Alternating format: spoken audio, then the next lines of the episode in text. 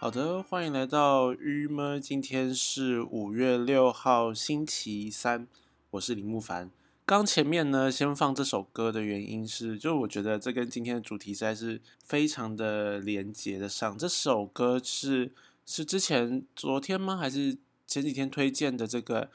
Emily Simon 的歌？那他的专辑里面，其中一首叫做 Seven Six Seven。对。那这首歌，嗯，它算是一首纯音乐吧。我印象中，它到很后面好像才有一句歌词左右。那我觉得它跟今天要讲的主题非常的可以，就是制造一个气氛。所以我先播，其实只播了一个小段落了，这样应该并没有触及版权问题。播了一个它的前奏这样子，如果有的话，我再把前面剪短一点。今天要讲的主题呢，就是看我昨前几天看完了《午夜巴黎》，对，然后。嗯，首先来先讲讲这部电影在讲什么呢？这部电影大概就在讲的是一对美国的未婚夫妻，他们呢，嗯，因为这个未婚夫呢，就是哎，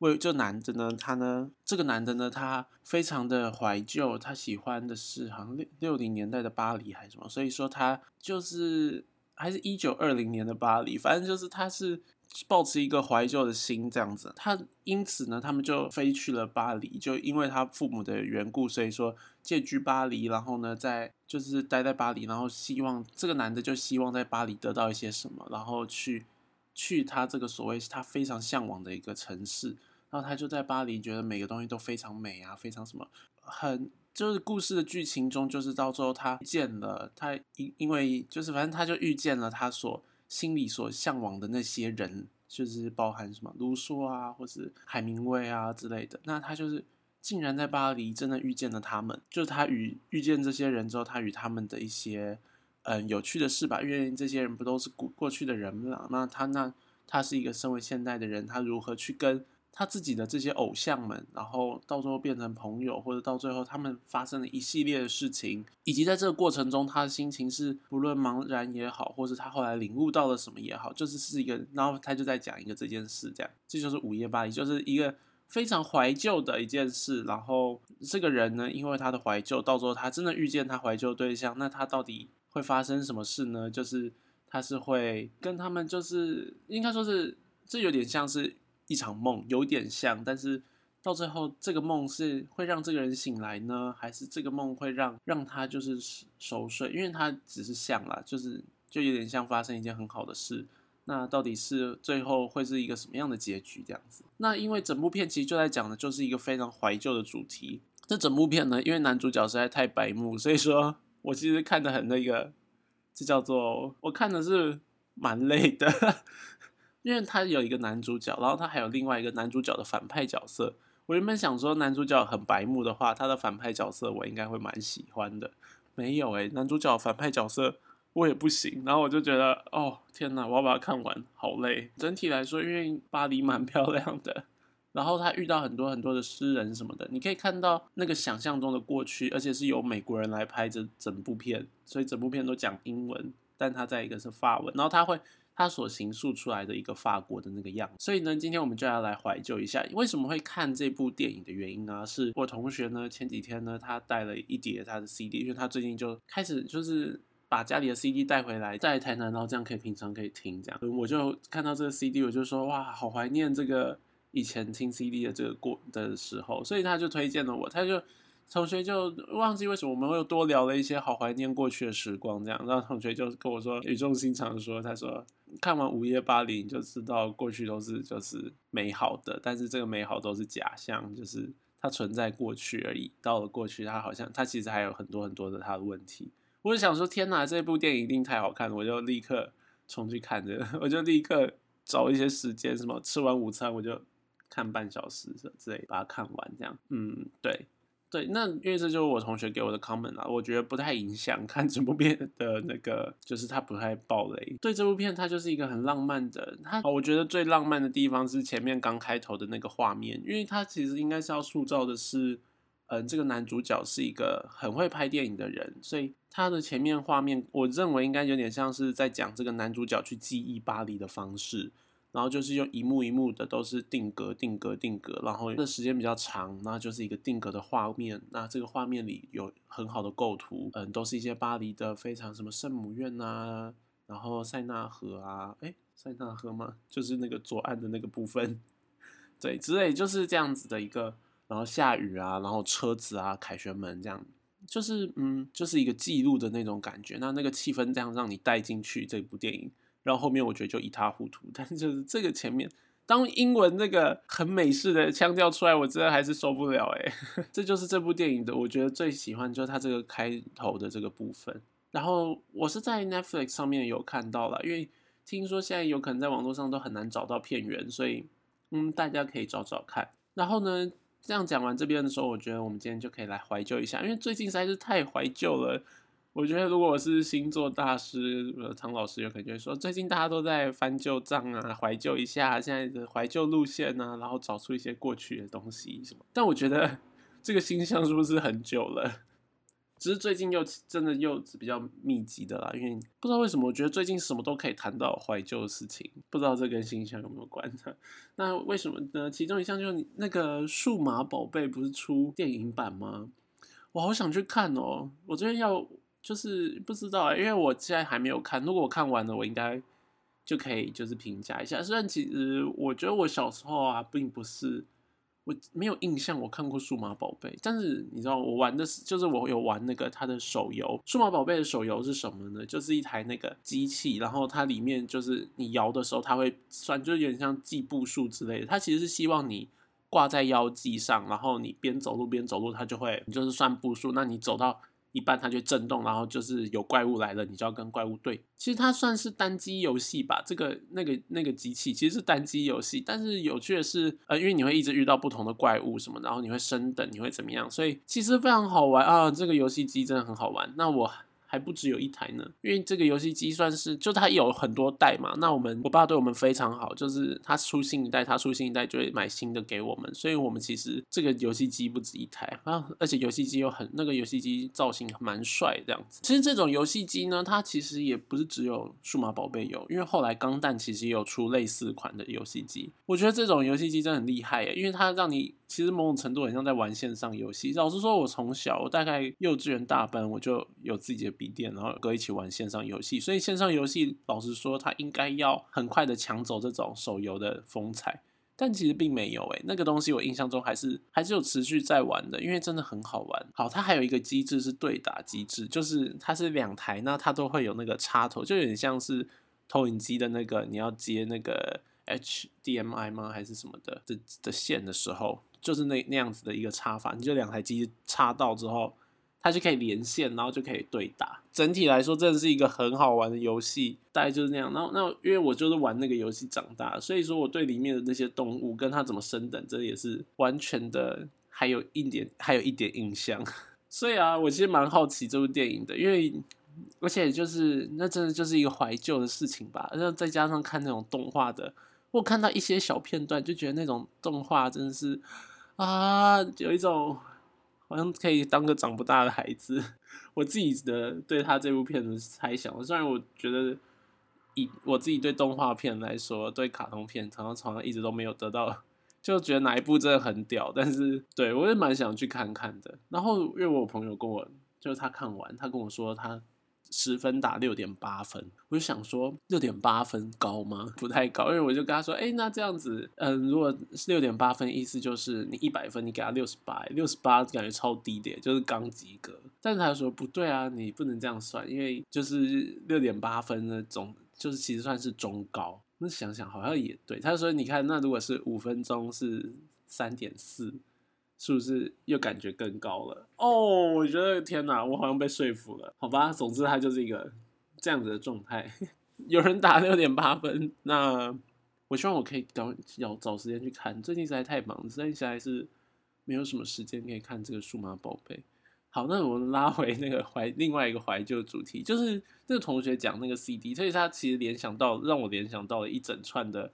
我的过去，哎，天哪！我觉得实在是太怀旧了。那个在使用 CD 的年代，你知道我买 CD 买到非常非常的非常久。我买 CD 算是应该说是因为其实说实在的，一跟我同年的人有可能都不太买 CD。我觉得原因是因为啊，这件事情是这样的，就是在我国中吧还是什么时候，其实 MP 三还是国小不对哦，国小的时候 MP 三就已经出来了。MP 三出来的意思就代表你只要载得到音乐，其实你都可以听免费的，对不对？就是 YouTube，然后你就丢那个。什么什么 MP 三 for free 之类的，然后他就会帮你转成 MP 三档，然后你就把这 MP 三档输到你的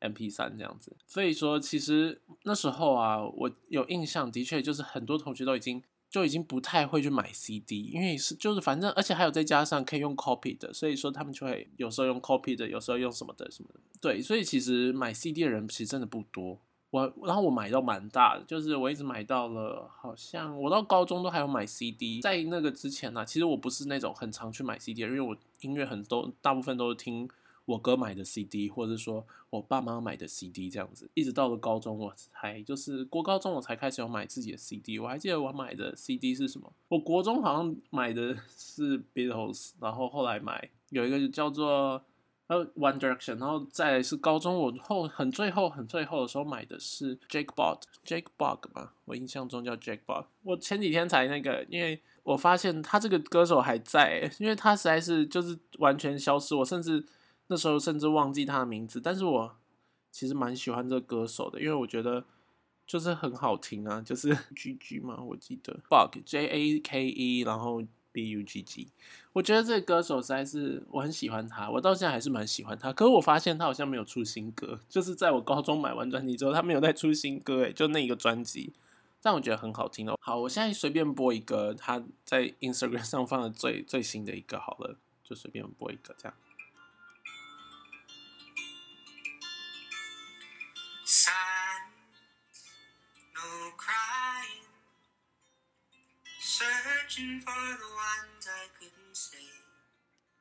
好，哎，大概是这样。但是，嗯，好像这首好像是新歌，这首我没听过。可是，就是它的那个调性蛮像，像它那个前奏，其实，嗯，在他以前我以前听的时候就有听过。所以我其实真听到前奏，我想说，哎，怎么就就是在又在弹弹旧歌这样？那我蛮推荐这个歌手。好，拉回到 CD 主题，天哪，好好笑，跑这么远的感觉。反正就是，嗯，这个 CD 呢，那时候你看还会买 CD，而且买到这么晚。然后我觉得买 CD 让我最开心的一点是，就是每次买到 CD 啊，我就会把它播，然后我就按那个那叫做什么，就是整整张专辑的。那个重播，然后我就会花一天的时间，也就不是我应该说是我就会好好的认真的听完整个专辑，然后有可能第一遍是听整专辑，然后第二遍的时候就会看着歌词再听一遍整个专辑。接下来就会因为你已经看就是大概懂那些歌词之后，嗯，就会特别喜欢哪一首，你就停下来按那首的单曲的重播，然后去把歌词学起来，就是有那个歌本这件事，我觉得。呃，买 CD 让我最快乐的就是歌本，歌本它的那个啊，它还会附一些，就是前面会有照片，后面会有照片什么的。觉得这是 CD 的年代，然后因为我那天就还跟同学在怀念这件事，那我就觉得哇，听 CD 真的是有够那个的，就是该怎么说，跟现在实在是比起来，我就觉得还是听 CD 比较好诶，因为你看 Spotify 要播一首歌，而且你现在就很难听整个专辑，然后很难很难，这叫做。你很难就是把整个专辑学起来，大家有同样的困扰吗？我真的很喜欢学整个专辑啊，我就觉得这整个专辑都这么棒，我好想每一首歌都会这样，或者都很清楚他在唱什么。还是是我那个语言真的不好，我中文歌也没办法光听就懂他到底在讲什么，很长我都跟不上，就是很多字我都到 KTV 的时候才意识到，哦，原来那个字是这意思，因为我不知道他原本是这样念的。大概是这样。其实讲到 CD 之后之余啊，就有那个什么啊，还有像是甚至再早一点，其实是录音带。老实说，我跟我同学都是遇过用过录音带的年代。哎，我们在这边把录音带这个东西记录起来，就 大家以后就可以就可以去查什么是录音带。收听的人应该都听过录音带。我觉得录音带也是很有趣的发明，就是声音录起来，而且用很这叫做。低成本的方式录，我现在也在录音，但是录音带的录音是就是你看得到你的声音被录起来的这个过程，它会一直转，然后它那个那个磁带，然后那个磁带好像就代表了一个声音还是什么的那种感觉，然后它就录起来了。那就是那个是一个录音带时代，而且录音带很有，就是我记得我们家那时候，因为每天晚上啊都会听广播，然后呢，这个广播呢，因为它。我们不一定会在那个时段可以有空听广播，所以说这个都是呢，我妈会把它带把它录好，是很有趣。等于说，其实它根本不太需要播出来，还是怎样？那它就会自动把这个声音录起来，它就直接从那个它收到的讯号里把它录起来，这样子超有趣的。所以说，那叫做录音机吗？应该是，哎，还是它是用，反正就是用那种 CD player 还是什么的。那它上面就有两个可以插那个录音带，你把它盖上，然后好像设定一下还是怎样，那它就可以把广播直接录起来，然后我们就可以真的要听的时候再拿来听，这样子觉得哦天哪，那个时代其实这方面很方便呢。还有你看 CD 也是，CD 让拷贝这件事情变得很方便，然后录音带让录音这件事情让声音的。就是重复的录制变得很方便，对啊，现在相对来说，现在你就不能这么简单，而且录音带你看还可以录一次之后，你再把这这一次的洗掉洗掉，反正就是它那一卷录音带可以用很久诶，可以用好多好多东西这样子，很有趣。而且以前车子里面还会都会就是带跟放这个，我还记得，因为我们家的车都开蛮久，所以说其实我们家有一台车好像是只能放录音带跟哦 CD 还要从后面放。所以说，当我们开始用 M P 三的时候，你知道吗？有发明一款是录音带，然后它是接一条线出来，是接你的 M P 三，所以它播放还是用录音带那个机器去播，然后但是你的那个头是插 M P 三的头。有个帅的帅吧，然后 就蛮有趣的这样。那这是那时候的车子，你车子必备就是一叠的那个 CD，因为你要决定说，哎，你这阵子你想要在车上听什么 CD，或者我跟我哥有可能就会特别喜欢哪些 CD，我们就会说，哎，我们最近要带上车，然后家人就会帮我们播这个 CD。对啊，就是。很有趣，这是一个真是怀念的事情。今天就是来走怀旧的路线，这样。然后讲到广播，其实这就是我会想做这个 podcast 的原因。就是呢，这个我小时候真的是每天晚上几乎都在听这个李明荣女士的的那个广播。我觉得她真的是我的启蒙老师，好像也不能这样说。就她讲那里面的东西，我现在内容很多都不知道，而且我也忘记她的节目节奏什么，好可惜哦。但是喜欢喜欢她的节目，因为她。每天一到五，然后做都做三小时这样子，然后内容其实其实到底有什么很重要的内容吗？我觉得好像就是一些时事，然后跟他会有邀请访来宾啊什么，大部分时间都是他在就是就是自己聊天这样子，我觉得实在是有够松的，然后很 chill。我有每天晚上会听这样，会选音乐来播啊什么。那其实我对于他几个专题，我就特别。不感兴趣，例如什么访问来宾的很长，那些来宾我都觉得超 boring，但是那就没有，就是那种我就觉得算了。还有一个是因为他有一个叫做 X 档案，就是是就讲一些灵异事件，那个我就没办法，因为那个我我是我就很容易害怕。其他的我都超爱的耶，其他就什么礼拜一到礼拜几，然后他会说他们要去哪里玩呐，他们又去哪里玩呐，然后去了这边，他们觉得有一个人是叫卡奴还是什么，然后他们去他住在嘉义铺子，然后他们就是。去铺子玩，然后或者他们经过铺子的时候遇到什么事情什么的，我觉得太有趣，我也好喜欢他们这个节目。这样，希望我的 podcast 也可以就是变成有点这种这种情调嘛。我前面都讲那些有的没的很重很震惊的事情，搞得好像我这边很严肃，把它拉回来就是是轻松的。但是就是真的是哦，好怀念。你看这个把广播录起来，而且以前还会录那个赵少康时间，真的还蛮怀念。另外一个怀念的东西是。前几天听那个嗯百灵果的，他们在聊，在聊，不知道为什么聊到，就是就提到说，好像美国要翻电话簿还是什么，那还是说什么什么东西跟电话簿一样厚，然后就说到底电话簿是什么呢？哎，我小时候有哎，我小时候是家里是有电话簿的，就小时候我要打电话给邻居，我就要去翻电话，或打电话给谁谁谁，我是要翻我们家有一本电话簿，而这本电话簿是我妈建档的电话簿，里面就是千奇百怪，只要呃不能说千奇百怪，就是。它的更新速度很快，就是说，如果多了我的新上了，我一上小学就立刻里面就会多了我的国小老师的电话啊，我国小同学所有人的电话啊什么的，哎，所有人的电话，因为以前各自是没有这么严肃啊，所以说就是这种东西电话都会发给全部人嘛，所以我们妈妈就会把它全部建档，就是把它变成一个档案这样，然后或者说，嗯，我们有可能去哪边吃饭，就立刻就有那间餐厅的电话这样，我们下次要吃就可以翻翻翻就翻到那间餐厅的电话。我已经忘记它的那个规则是什么，就是是用什么东西来当做这个整理。但是我觉得用翻个电话簿实在是太方便了。老实说，我其实会怀旧的原因，就是我觉得过去的时代好多事情都比现在还要方便好多。我觉得这是最感慨的耶，因为我们。我们就是毕竟感觉好像一直活在越来越方便的生活里，但其实仔细想想，过去那些东西真的是做起事来也很方便啊，就有点像我还记得我们如果拼贴好了，像是做毕业纪念册做什么拼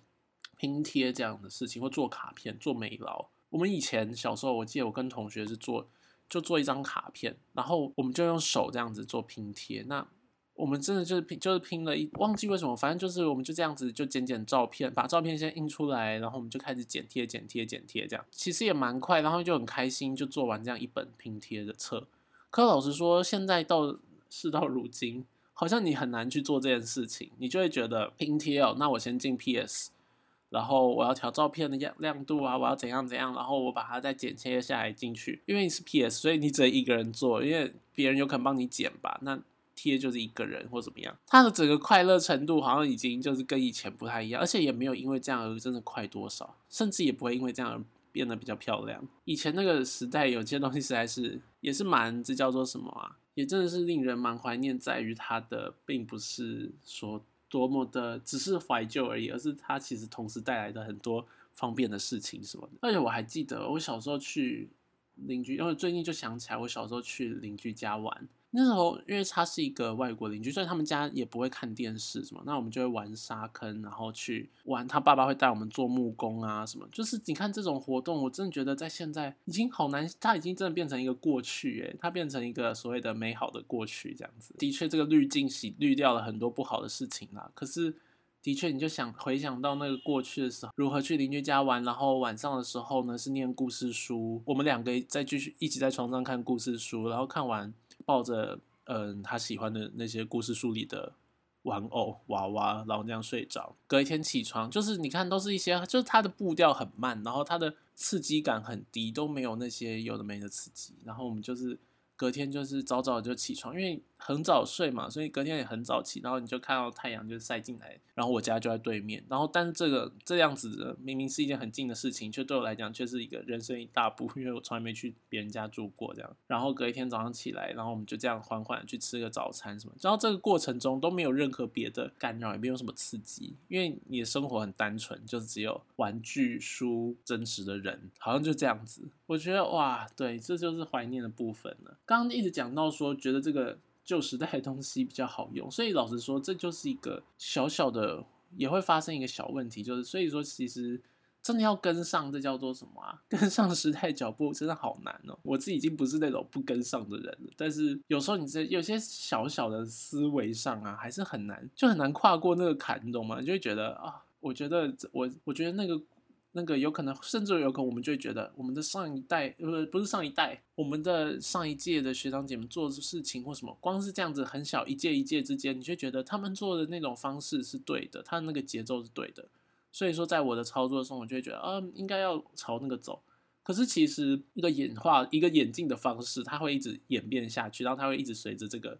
时间流在就是不停的发展。当学弟妹们接手的，像是假设以我在学校的工作，那那时候的嗯系上的工作就是我是做编辑股，那我我们就是要做系上的所有的刊物啊排版，学生刊物这样子，然后排版啊找内主题内容，然后宣传什么的这样子。我会用我的方式，那这个方式做的时候，我有觉得有顺手的地方，然后有觉得应该要跟学长姐们这叫做学习，或是要照着那种节奏走的。但是呢，到了我的下一届，他们有可能就会开始觉得，哎，有些东西他们要改，或者。因为了这种不同的时代，他们不同，我们不同的经历，所以说产生了一个一层又一层，它越来越往前，或是越来越，反正就是时间点上它是越来越前面的这个时候。然后我觉得这件事情很有趣，就是我不会认为说我非得要跟紧脚步，因为这件事我怎么跟也不会没办法打从心里的跟上。但是有趣的是，因为我们编辑股或者是任何系学会都会有这个制度，就是你哎，你这一届就是都是会有谁是负责主导，谁是主编。那你看你当完主编，你就会。你下明年你就会退休嘛？就是在这个系上，因为大四你就不会再兼任何的职位什么的，所以你当你退休的时候，你这个事情就会传承给下一任的学弟妹，那他们就会当主编这样。那我就觉得这个传承，你看透过这个传承的过程中，自然的就把这个怀旧，就把这个时间序把它传下去了。他就不会卡在我这，然后因为我的怀旧，因为我的任何的想法而就是没有办法继续往前走，他就一直产生很有趣的新东西。然后我的目标就是好好的看看学弟妹们怎么做出一个他们属于他们的一种他们喜欢的，然后结合了他们自己的人生经验里的很多事情之后所产生的一个新的成品，然后一个成果这样子。我觉得这蛮有趣的啦，一讲讲了三十分钟，我现在就没有办法好好讲完后面的。好，拉回《午夜巴黎》，今天好像讲的比较久一点，就是在《午夜巴黎》这部片，因为他在讲是一个由美国人来看这个巴黎，然后他，我猜这个电影公司是不是也是美国公司？反正他的拍的东西内容就跟这个，就跟我以过去看的这，即便是欧洲片或是或是就是法国片好了，就是他们拍的，你知道。就等于说，你身在其中的人，你拍摄的影片就是那个巴黎是自然的，你的生活的，那是不被强调的。你不会特别去坐在哪边喝咖啡，因为那个不重要。我觉得那相对来说不重要。但是，嗯，反正但你的故事剧情里，你就是会顺其自然，你就都在咖啡厅里跟大家聊八卦，你不会去强调这些，那个那个镜头不会去强调那个的美，那个镜头不会去带那些东西。但是，我想这蛮有趣，就是你看得出，这就是有点像是这样子也。一直提醒到我自己在看待我最近在学法文，然后我最近在一直看这些影片之后，去对巴黎的一种，去对法国，去对巴黎的一种想象的那种事情，那我就觉得，对我其实，在警有点算是警惕嘛，应该算就是不停的告诉自己，这这件事情，这个巴黎好像是是我自己对这里的一个感受，其实跟身在其中是一个很大的差距。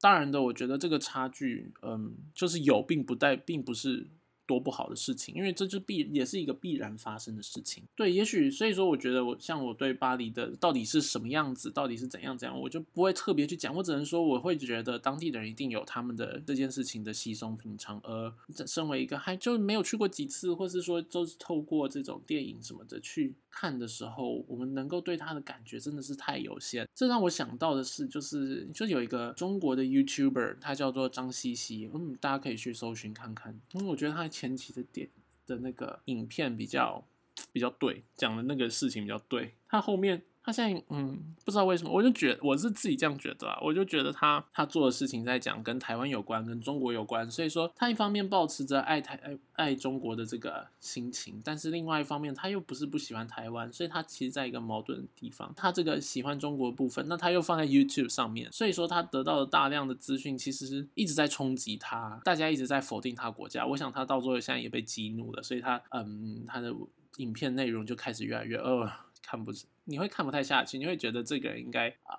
来个多吸收一点之类。但是你反正这是他的一个影片，那是他的一个期待的样子，或者那是他现在在表达他自己的当下，他现在认知啊，这也没什么好批评的。但是就是我想到这个人，他嗯，这个 YouTuber 呢，他因为他非常的喜欢台湾，但他没有什么钱，所以说他其实从小呢就是把就是从上大学好像就是一直看台湾的连续剧啊，台湾的这个这叫什么喜剧哎。不对哦，台湾的电视节目就是像什么《康熙来了》，看什么各式各样的喜剧节目、电视节目，那没有看争论节目，反正就是一直看这些台湾的东西。然后他去看很这个怀旧的这些，甚至我们都没有看过的那些怀旧电影，就是非常的有名的台湾很有名的嗯的电影，像是有那个什么，就有一个是叫什么啊，在讲说金门，然后大家。被蚊子咬到之后都得到大懒趴，那个 忘记叫什么了，可恶！什么无卵头家，就是这部电影这样子。那就看这些东西，然后是就是都在看这些很怀旧的，在讲台湾、台北整个的过去啊、现在啊、长怎样啊什么。所以他对台湾就一直有一个，他觉得他自己很了解，他觉得他自己比台湾人还了解台湾。某方面是，就是我想要回到就是这部，像我看我们在看待巴黎，我美国人在看待巴黎，那个美国人一定觉得。天呐！我在讲我所知道的巴黎，真的是比你们还深厚诶，因为他知道这么多作家，然后他知道这个地方在干嘛，这边又在做什么，然后这边是怎么样。但对于巴黎人，他有可能觉得啊，你想想看，你如果去到巴黎，你看有可能那些人就哦，对你讲这些 OK，maybe 他们是存在，但是现在在意的是这个广场现在就是很多观光客，而我就是上学会被阻阻挡或什么，就是他会，这是一个好像他其实变成很很浅层，似乎很浅层的事。可是呢，说实在，到底什么是真正的巴黎呢？或是说，就像那张西西讲台湾，那到底什么是真正的台湾呢？到底是那些过去的底蕴是台湾呢，还是说我们现在人生活，我们的这种生活方式才是所谓你要应该认识到的台湾，就是你懂吗？这个这是一个，我觉得这是一个就其中比较，当你看到他一直在怀旧台湾的时候，你会觉得，但台湾现在我们是 moving on，我们有很多新的事情，而且我们现在人的思考也不一样了。我们对于很多事情都有一个新的想法什么的。那我们社会走这么多步，这么多步，这些的走的现在这个虽然都是比较前，都还在前，因为它还不成没有成为那么深深久的历史嘛。但是它目前发生的这一切很浅，但是很遍遍及整个台湾的这件事情的每一件事，每一个小点，每一个人讲出来的话，每个政客讲的这些，然后我们生活中我们对于很多事情的态度。突然大量的前阵子出现了大批的这个夹娃娃机，后来现在又开始很多夹娃娃机倒掉了，然后开始新的一些小店出来或什么的，这是我们生活的台湾。对吧？就我觉得，对，就是我发现的是，透过这部电影，我一直在告诉自己说，对，其实我们去喜欢一个城市，直到我们真的住进那里之前，我们有可能都没有办法肯定的去讲那个城市你是什么。即便我们住在里面，我们如果一直还是保持一个外地的，还是保持着一个。还不够习惯的，还没有适应的那个状态的时候，其实这个城市终究是一个陌生的，不是家的，是浪漫的，是我们带了一个很大片的滤镜去看的一个城市，而不是一个很真实的地方。当然了，到底为什么要看到那么真实？这也是一个，就是 觉得没有必要去，就是你也不用坚持，我们也不用坚持。但是，对，只是这是一件事吧，就是对，当我们要提说，其实我好像。懂巴黎，或是有可能中国人会觉得啊，其实我懂台湾，我懂你们，接触了这么多你们，我怎么可能不懂的时候，这是一个点吧？就是耶，你懂的是很多我们都不懂的事呢，但是你没有沉浸在里面，你没有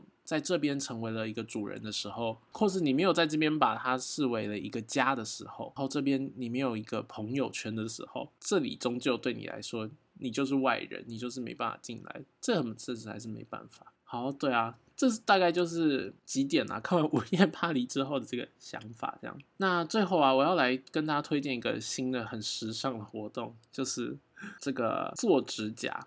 因为我最近看到很时尚的活动嘛，对不起，这样讲起来是不是搞得我好像不知道干嘛？好，就是最近我在。就是咖啡厅，我看到一些女生，就是呢，她们的指甲油什么的，她们没有擦好，或者说已经剥落，但她穿拖鞋，或者说她的手指甲呢，去去给别人做的很漂亮的指甲哦，是那种厚厚那种做的指甲那样，可他的手指指甲长长了，所以他美甲就被推出来，对不对？可美甲是一整片，所以它被推出来，它其实是是它就是里面就会是真的指甲，但外面那一层是一整片的，然后它就会变得很长，然后看起来很恶心。呃，对不起，没有看起来。口误，口误，不是不能说人家手看起来很恶心，但就是它就是被推出来的这样一个状态。我真的觉得大家可以多多修指甲。那我其实这边要讲的指甲，能做指甲这件事呢，其实不是专指这种涂指甲油的女生啦，因为我想跟大家提的是，我觉得男生也真的很适合去做指甲。因为我自己后来，我是近几个月，近一两个月被我妈带去这个做指甲，我觉得实在是非常好，所以这边想要推荐男生一起可以做指甲。我我们我妈带我去的是。是在晴光市场有一间叫做 Coco 发型造型还是什么的美发造型店的，它是一个非常老派，你看开在市场旁边那种，就是阿上们会去的这种美容院这样。那大家有的人是在里面剪头发、烫头发什么，然后他也有一个好像叫阿咪的人吗？还叫咪咪？有点忘记了。然后他的就是会帮大家做指甲，那他做指甲实在是非常便宜。像以男生来讲，就像我，我就只去做手指甲，然后我就是请他帮我修跟抛光。这样总共好像两百块吧，还两百五，实在是非常便宜。然后你一个月去一次，因为它可以维持蛮久。为什么要做抛光呢？就是那样子的手指甲真的会看起来超级干净，而且就是就看起来比较顺眼，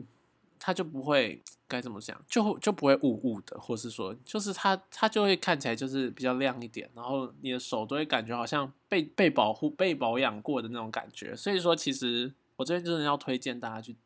一个这个非常的嗯，我觉得不是很大的花费，但是你可以维持一个礼一个月的快乐心情，这样对啊，我就蛮推荐大家，或者大概至少不是一个月也可以维持三个礼拜吧。就是下一次去剪指甲的时候，你就直接去那边请他帮你剪指甲就好，不用自己剪，他就会帮你剪指甲跟把它抛光这样子。我觉得实在是我蛮推荐男性们也可以去从事这个活动，就是让你的即便是手指都可以是漂亮的。另外一个是。在它对面这间这个这间店呢，就可以跟午夜巴黎再回扣，就它是一个叫做魔豆的咖啡，它叫做魔豆咖啡坊。魔是那个手部的底下一个手的那个魔，它就是在这间做指甲的对面，然后它是一个咖啡厅，然后这间咖啡厅也是走一个老派的路线，就是进去，它这个老板娘本身就是用的造型就是老派的时尚这样，然后整间店就是高绒毛，我印象中是高绒毛，然后就是恩布里居的那个哈利波特里恩布里居的房间那样，就是那些布的。